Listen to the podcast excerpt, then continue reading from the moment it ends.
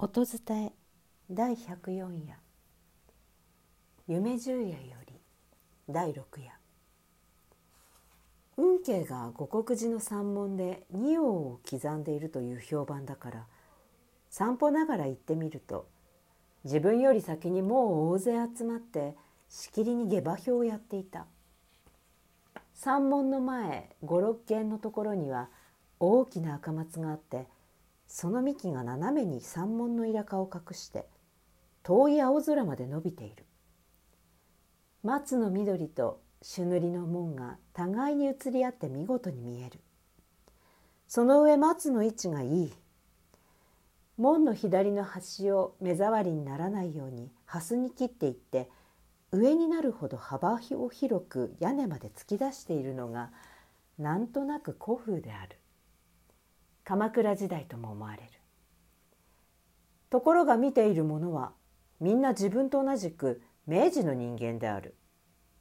そのうちでも車夫が一番多い。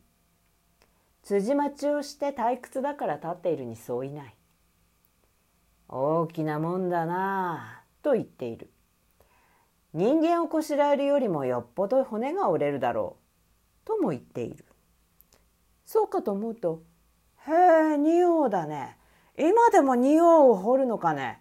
へえ、そうかね。わっしゃまた仁王はみんな古いものばかりかと思ってた。と言った男がある。どうも強そうですね。なんだってますぜ。昔から誰が強いって仁王ほど強い人はないって言いますぜ。なんでも大和武の御事よりも強いんだってからね。と話しかけた男もある。この男は尻をはしょって帽子をかぶらずにいた。よほど無教養な男と見える。運慶は見物人の評判には一切頓着なくのみと土を動かしている。一向振り向きもしない。高いところに乗って仁王の顔のあたりをしきりに掘り抜いていく。運慶は頭に小さい烏帽子のようなものを乗せて周防だかなんだかわからない大きな袖を背中でくくっている。その様子がいかにも古臭い。ワイワイ言っている見物人とはまるで釣り合いが取れないようである。自分はどうして今自分まで運慶が生きているのかなと思った。どうも不思議なことがあるものだと考えながらやはり立って見ていた。しかし運慶の方では不思議とも期待ともとんと感じえない様子で一生懸命に掘っている。仰向いてこの態度を眺めていた一人の若い男が自分の方を振り向いて「さすがは運慶だな。眼中に我々なしだ。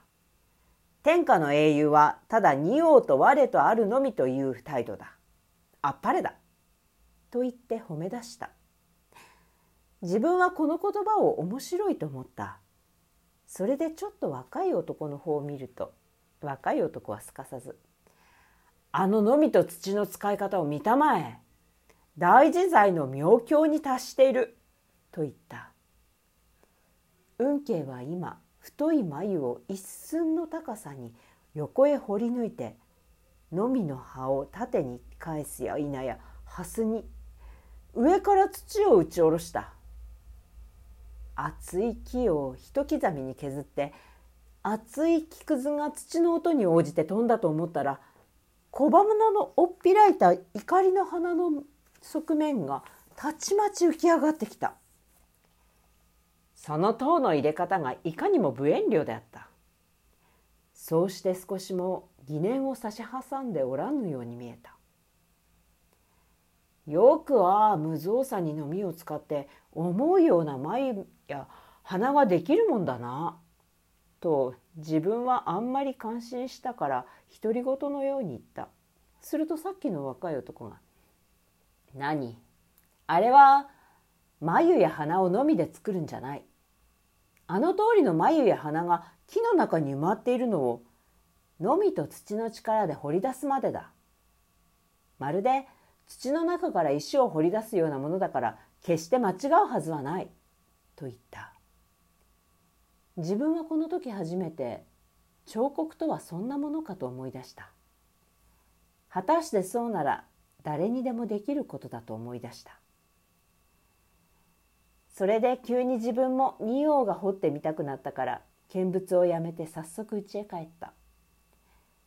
道具箱からのみと金槌を持ち出して裏へ出てみると先だっての嵐で倒れた菓子を薪にするつもりで小引きに引かせた手頃なやつがたくさん積んであった。自分は一番大きいのを選んで勢いよく掘り始めてみたが不幸にして仁王は見当たらなかった。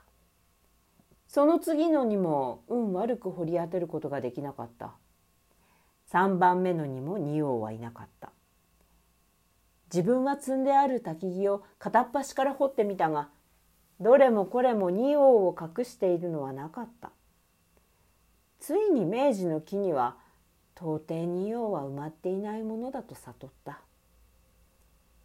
それで運慶が今日まで生きている理由もほぼ分かった。音伝え。夢十夜より第六夜。作夏目漱石。音伝え中山優子でした。